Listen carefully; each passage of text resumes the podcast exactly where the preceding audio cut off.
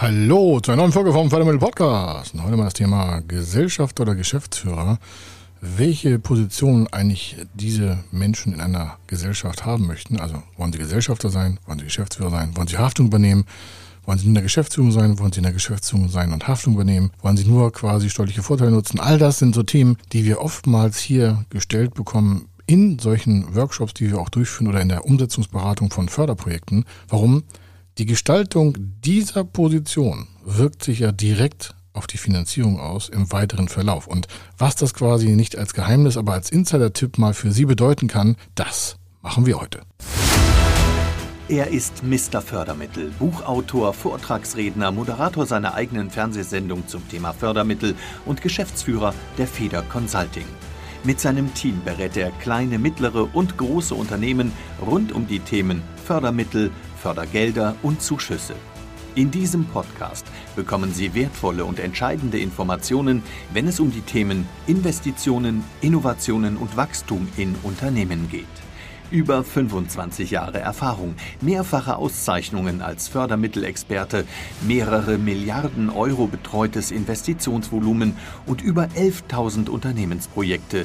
Davon können Sie jetzt profitieren. Hier ist der Fördermittel-Podcast mit Kai Schimmelfeder. Geschäftsführer sein oder nur Gesellschafter oder die Haftung begrenzen als Gesellschafter oder auch nur ohne Geld in einer Geschäftsführung tätig sein, also ohne Geld am Stammkapital? Oder wie regeln wir eigentlich innerhalb einer Gruppe eine neue Finanzierungseinheit, wenn zum Beispiel es um das Thema einer Projektfinanzierung geht oder einer Investitionsfinanzierung mit einem schon bestehenden Unternehmen oder mit einer völlig ersten neuen Gründung?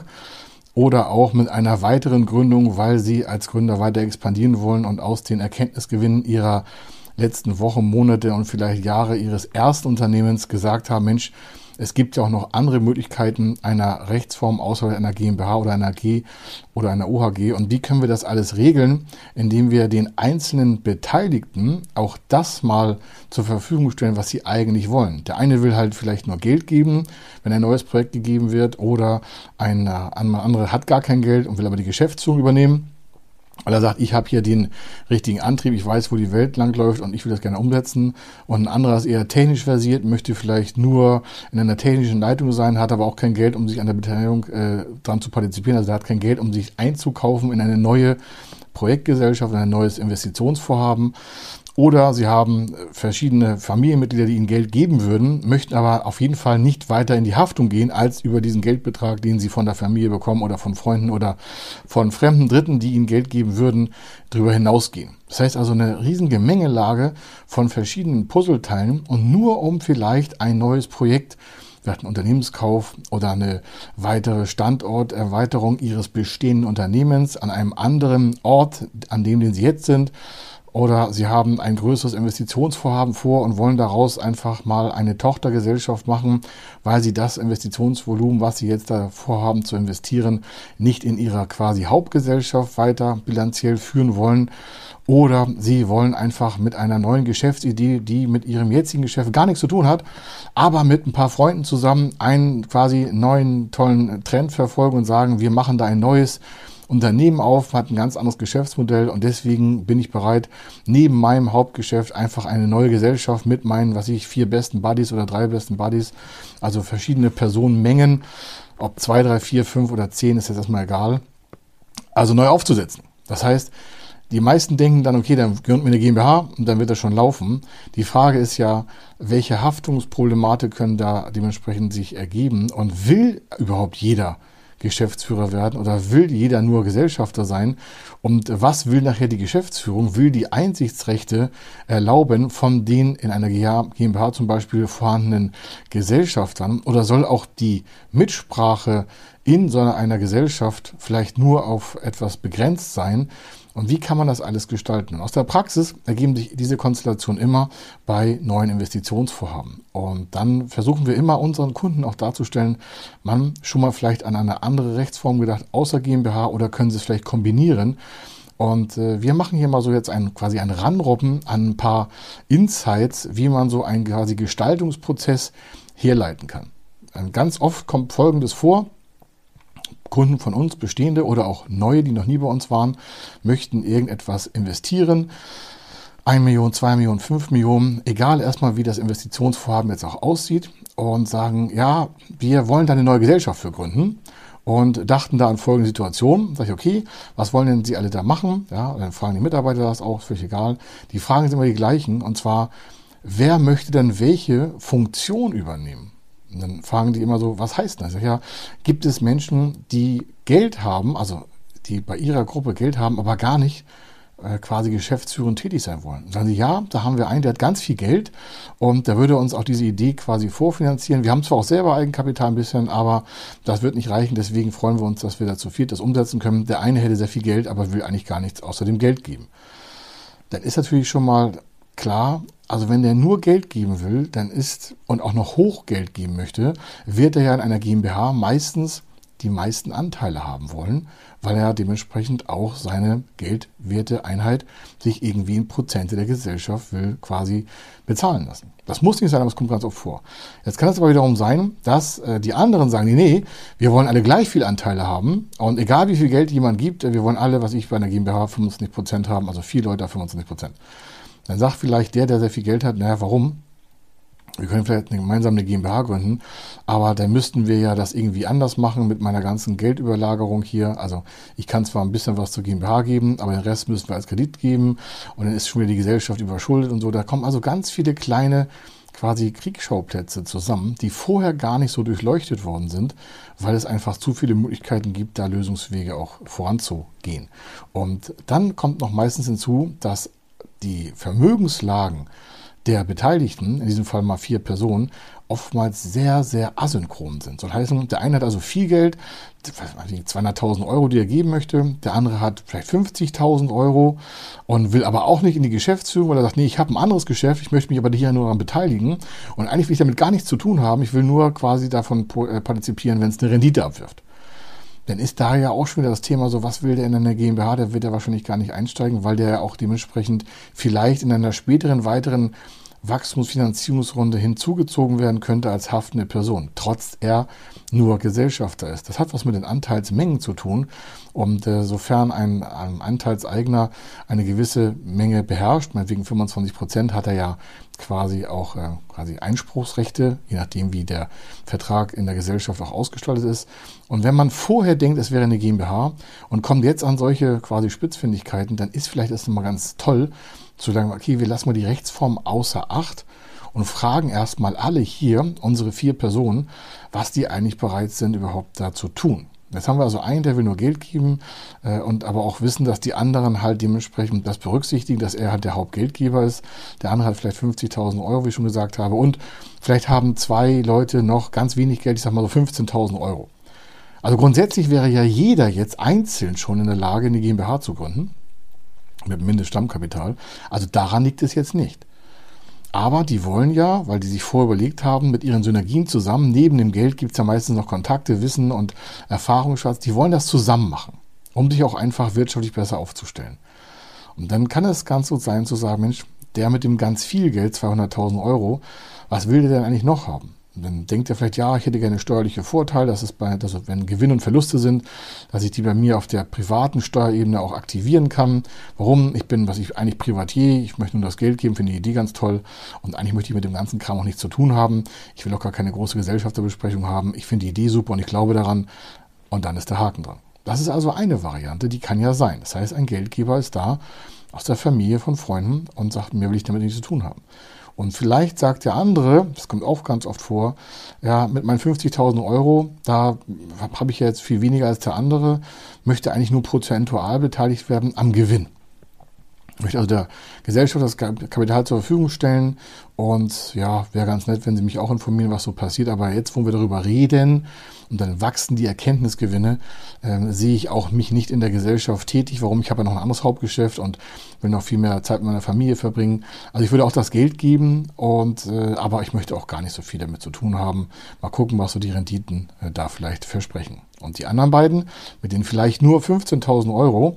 Der eine ist der quasi Ideenschmied, der will das vorantreiben. Der andere ist sein, was ich bester Schulfreund, kommt oft ganz vor und sagt, du, ich kann dir da technisch helfen, ich bin Diplom-Ingenieur, das können wir zusammen gestalten sei es jetzt neues Unternehmen kaufen oder eins ausgründen oder egal was, es ist ein Investitionsvorhaben, neue Gesellschaft soll aufgebaut werden. Hier sind es jetzt mal vier Leute.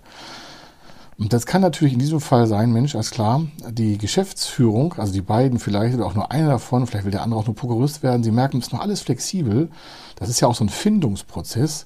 Stellt fest, Mensch, wenn wir jetzt natürlich denen, die uns das Geld geben, auch noch Mitspracherechte auf quasi Gesellschafterebene einräumen, weil wir eine GmbH gründen, dann könnte es ja sein, aufgrund der Mengenanteile dieser Gesellschafter, dass wir irgendwann unsere Firma hier verlieren.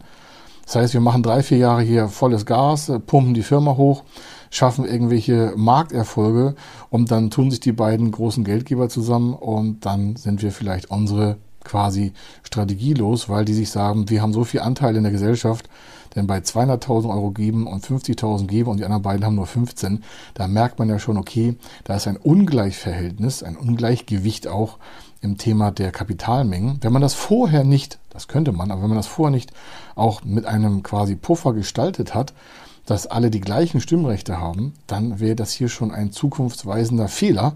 Denn es kann ja sein, dass die, die beiden, die echt nur Geld geben wollen, damit gar nichts zu tun haben wollen. Es kann aber auch sein, dass die irgendwann mal vielleicht einen kleinen Knick im Hirn bekommen. Ich sage so offen, wie es ist und sagen, das, was die beiden da vorne in der Geschäftsführung machen, das können wir besser. Ähm, wir können viel mehr Rendite rausholen. Und dann gibt es halt so Stress in der Gesellschaft und daran scheitern auch Unternehmen. Das heißt, hier ist ein ganz elementarer, wirklich Content-Punkt, wo man sagt, das ist echt mal sehr elementar. Warum? Wir sind ja seit über 27 Jahren tätig und wir sehen an einer möglichen falschen Rechtsformwahl Unternehmen kaputt gehen. So leicht zu dividieren, also zu teilen ist Unternehmen auch nicht. Und deswegen ist einfach mal sensible Vorsicht geboten, um sich halt vorher davon zu informieren, was eigentlich sinnvoll wäre von der Gestaltungsfähigkeit und auch den Wünschen der Beteiligten.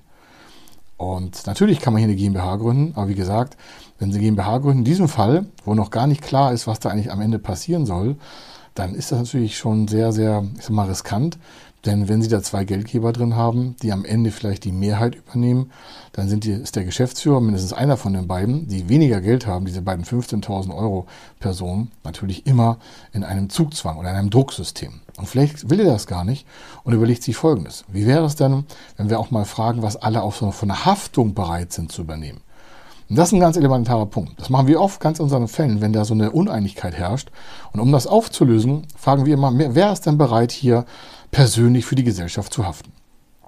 Natürlich sagen alle, Moment, Moment, wieso persönliche Haftung hier? Ähm, das will ich gar nicht machen. Wir wollen natürlich unser Risiko begrenzen. Sage ich, ja, aber wer, wer ist im schlimmsten Fall, wäre der bereit?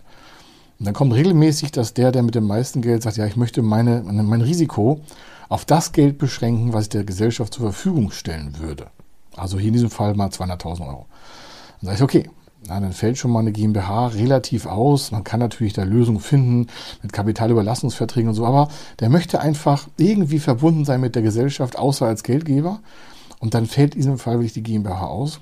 Ach, viele Berater würden das umgestalten, aber aus der Praxis heraus, also ganz einfach mal umsetzbar. Was passiert eigentlich in der Praxis? Nicht in der Theorie auf dem Papier, sondern was hat sich aus Lebenserfahrung durchgesetzt? Dann kommt die nächste Frage nach der Haftung, dann fragen wir den Menschen, der vielleicht 50.000 Euro geben würde, Mensch, wie sieht das bei Ihnen aus? Ja, also ich habe Familie, gerade noch zwei Kinder bekommen und so Zwillinge.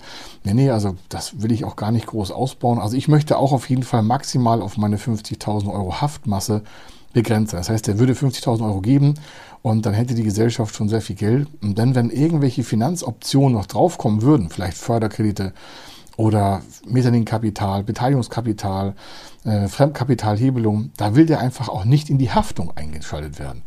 Das würde regelmäßig bei einer GmbH-Gesellschaft zur Nutznießung der Gesellschaft vorkommen. Das heißt, eine GmbH hat manchmal Nachteile, wenn man vorher weiß, dass man noch Finanzinstrumente äh, aufsetzen muss, sollte man sich vorher einfach mal auch äh, da Rat holen und sagen, Mensch, wie sieht denn da das weitere Prozedere aus? Weil viele denken, wenn sie eine GmbH gründen, dann können sie irgendwelche Millionen Kredite aufnehmen und würden dafür nicht haften. Das ist natürlich äh, witzig, weil zwar haftet die GmbH nach außen mit ihrem äh, Kapital, aber bei einer Finanzierung wird regelmäßig, regelmäßig, nicht immer, aber in 99,9 Prozent der Fälle außer es gibt irgendwelche besonderen äh, Auflagen. Aber regelmäßig werden die Gesellschafter, die nennenswerte Anteile haben, und nennenswert fängt schon ab 10,01 äh, Prozent an, also über 10 Prozent, werden mit zur Haftung übernommen und haften dann gesamtschuldnerisch, weil oftmals nicht begrenzbar, für alles.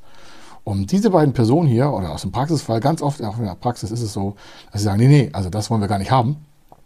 Geld ja, aber bitte keine Haftung. Und die anderen beiden, die jetzt weniger Geld haben, sagen, Mensch, wie kriegen wir das eigentlich asynchron alles zusammen? Der eine hat 15, der andere hat 15, der andere hat 50, der andere hat 200. Und dann bietet sich einfach mal an, weiterzufahren, okay, was ist denn derjenige bereit, der das eigentlich vorantreiben will, der Gründer? Und oftmals sagt der, naja, ich habe nichts zu verlieren, klingt jetzt ganz hart, aber ist so, ich habe ja nur 15.000 Euro und mein Wissen und meine Verfahrenstechnik und meine Lebenserfahrung. Also ich würde schon äh, als quasi Hauptgesellschafter hier fungieren wollen oder ich werde auch Haftung übernehmen in vollster Höhe. Und dann stellt man schon so langsam fest, okay, jetzt haben wir da so ein paar Haftungsübernahmsmöglichkeiten. Ob die gezogen werden, ist etwas anderes, aber er wäre grundsätzlich in der Möglichkeit, das zu tun.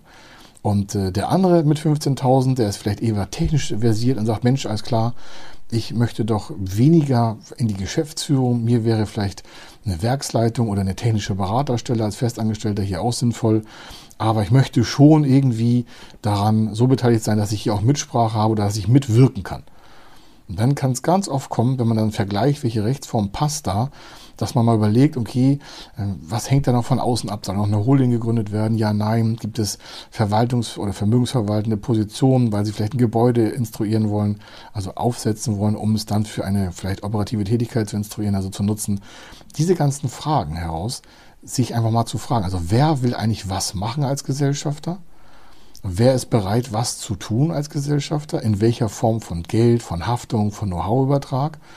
Und dann kann man viel besser sehen, wie sich da auch so ein Entwicklungsprozess vollzieht und auch ein Erkenntnisprozess über verschiedene Abläufe in dem später aufzusetzenden Unternehmen. Das heißt, es ist hier ganz elementar, die einzelnen Personen mal zu fragen, was ist eigentlich der Einsatz, der da geleistet wird, nicht um ihn zu vergleichen, sondern in einer möglichen Rechtsform sinnvoll unterzubringen. Das ist der Vorteil des Ganzen. Warum? Oftmals wird dann einfach irgendeine Rechtsform genommen, am besten die, die sich einfach gründen lässt, weil es ja irgendwie ganz wichtig ist, einfach zu gründen. Aber dem ist bei nicht so. Aus der Praxis ist es viel wichtiger und viel, viel besser, sich vorher mal Gedanken zu machen, was soll da eigentlich mit passieren. Und ich kann aus eigener Erfahrung sagen, ich habe eine meiner ersten Unternehmen äh, in einer völlig falschen Rechtsform gegründet. Und äh, das hat mich viele Jahre meines Lebens äh, belastet, sagst du offen, weil es einfach eine haftende Konstellation war, die ich vorher nicht so in dem Ausmaß überblickt habe weil es damals auch nicht so viel Informationen gab, welche Risiken damit einhergehen. Es gab zwar rechtliche Paragraphen und auch steuerrechtliche Abwandlungen, aber wenn man nicht in der Praxis war, und das war ich vor knapp 30 Jahren nicht, also nicht so wie heute mit Tausenden von Fällen, dann kann es schon mal dazu führen, dass man glaubt, man hätte die richtige Entscheidung getroffen, weil es irgendwie einfach war oder billig war, also wenig Beraterkostenaufwand oder wenig Aufwand überhaupt bei der Anmeldung oder einfach nur mal zum Gewerbeamt gehen, irgendwas unterschreiben und schon kann man losstarten, um vielleicht eine Steuernummer zu bekommen. Dem ist wirklich mitnichten so. Und da kann ich nur auch die erfahrenen Hasen, sage ich mal, und Menschen, die davon schon viel profitiert haben, auch mal sagen, zeigen Sie Ihre Praxisfälle auch äh, in anderen äh, Positionen, also berichten Sie davon selber mal, schreiben das vielleicht hier auch äh, in die Kommentare oder sonst wohin, damit auch die quasi die, die davon nicht so viel Wissen haben, einfach mal aus der Praxis auch erfahren, was da passieren kann. Und ich rede davon den schlechten Fällen. Die guten Fälle kann man immer zeigen, aber die schlechten Fälle sind die entscheidenden. Also aus eigener Erfahrung kann ich sagen, besser mal ein paar Tage über die Rechtsform nachgedacht. Und dann in diesem Fall oftmals, wenn so eine Vierer- oder Dreier- oder Fünfer-Konstellation läuft, kommt es ganz oft einher, wenn das Thema Haftung, steuerliche Vorteilhaftigkeit für verschiedene Teilnehmer der, des Teams hier, dieser Einheit und natürlich auch begrenzende Position von Einsichtsrechten und auch Entscheidungsvielfalten von möglichen Gesellschaftern auf die Geschäftsführung. Also ist eine sehr komplexe Lage und die kann man lösen, zum Beispiel in der GmbH Co. KG als Beispiel. Man kann auch eine andere Rechtsform nehmen, aber hier ist es halt so oftmals, warum die Kommanditisten sind ja dann auf ihren maximalen Vermögensanteil begrenzt. Der eine hatte 200.000, der andere 550.000. Äh, Und auch bei einer weitergehenden Finanzierung würden diese Kommanditisten nicht weiter in die Haftung übernommen werden, weil sie ja schon durch ihre Kapitalgabe in einer maximalen Haftungsposition stehen. Und da der Kommanditist in der GmbH Co. KG kein Mitspracherecht regelmäßig hat, man kann das ausnahmemäßig gestalten, aber in der Regelmäßigkeit hat der kein Mitspracherecht. Das heißt, anders als bei einer GmbH ist es so, dass natürlich dieser Kommanditist nicht wie ein Gesellschafter ist, sondern der ist einfach mal nur in Anführungszeichen Kommanditist. Der lässt sich sein Geld verzinsen und äh, kann das steuerlich bei seiner privaten Ebene aktivieren und gibt nur das Geld. Dann ist das vorbei. Das ist wie ein Investor in einer Kommanditgesellschaft. Oftmals sind es die Familienmitglieder oder befreundete Personen. Auf der anderen Seite ist äh, die Geschäftsführung, die hier ganz wenig Geld hat, nur 15.000 Euro, ähm, dann natürlich in der Lage zu sagen, okay, ich kann das Geschäft auch führen, ohne, ich sage es ganz offen, vielleicht Angst zu haben, dass der Kapitalgeber da sehr stark in die Geschäftsführung einwirkt. Warum? Ja, der Kommunitist hat keine Mitspracherechte in der Geschäftsführung. Das wäre bei einer GmbH schon wieder was ganz anderes. Da hat der Gesellschafter natürlich die Mitsprache und auch Wirkungsrechte auf den Geschäftsführer. Der kann ihn entlassen und nicht. Ein Kommunitist kann im Regelfall nicht den Geschäftsführer der äh, KG oder GmbH und Co. KG entlassen. Warum? Der ist halt nur dazu bedient, in diesem Bereich Kapital zu überlassen. Und so kann man auch mit so einer Viererkonstellation in verschiedensten Abstufungen mal überlegen, wie gesagt, wer will eigentlich was machen? Wer gibt Geld? Wer will Haftung? Wer kann Haftung? Äh, wer sucht vielleicht steuerliche Vorteile? Wie kann ich das Ganze gestalten, um so auch Personen anzusprechen für die weiteren Finanzierungsschritte? Denn das ist natürlich etwas Elementares, wenn große Investitionsvorhaben geplant werden, dann denken viele leider erst sehr zu spät danach, wie in welcher Gesellschaftskonstellation das am besten umgesetzt werden kann. Denn es muss nicht sein, dass es eine GmbH und Co. Ist oder eine GbR oder OHG oder AG oder sonstiges. Es hat ja auch was mit den ganzen Anteilen in der Finanzstärke zu tun und auch mit den Beteiligten. Denn stellen Sie sich mal vor, es wäre jetzt ein großes Projekt und es wäre eine GmbH und die Bank oder Förderschule sagt, ja klar, wir machen das, wir geben Ihnen 5 Millionen, aber wir hätten gerne für alle eine gesamtschuldnerische Haftung. Und wenn dann gesagt wird, nee, nee, Moment, ich habe ja meine 200.000 Euro reingegeben, der andere hat 50 gegeben, wir wollten nur auf diesem Teilbereich begrenzt haften und die anderen beiden wären aber bereit, die haben auch nichts zu verlieren, dann kann mit dieser Gesellschaft schon kein großes Projekt mehr finanziert werden. Es muss dann umgebaut werden, gesellschaftsrechtlich, dass überhaupt mit dieser Gesellschaftsform das große Projekt umgesetzt werden kann. Und daran scheitern auch viele. Das heißt, bei Finanzstellen, bei Banken, Hausbanken, Förderbanken wird natürlich schon geguckt, in welcher Rechtsform liegt das Unternehmen im Antrag vor und mit welchen haftungsrelevanten Positionen müssen wir uns da auseinandersetzen, oder wie gesagt die Gesellschafter.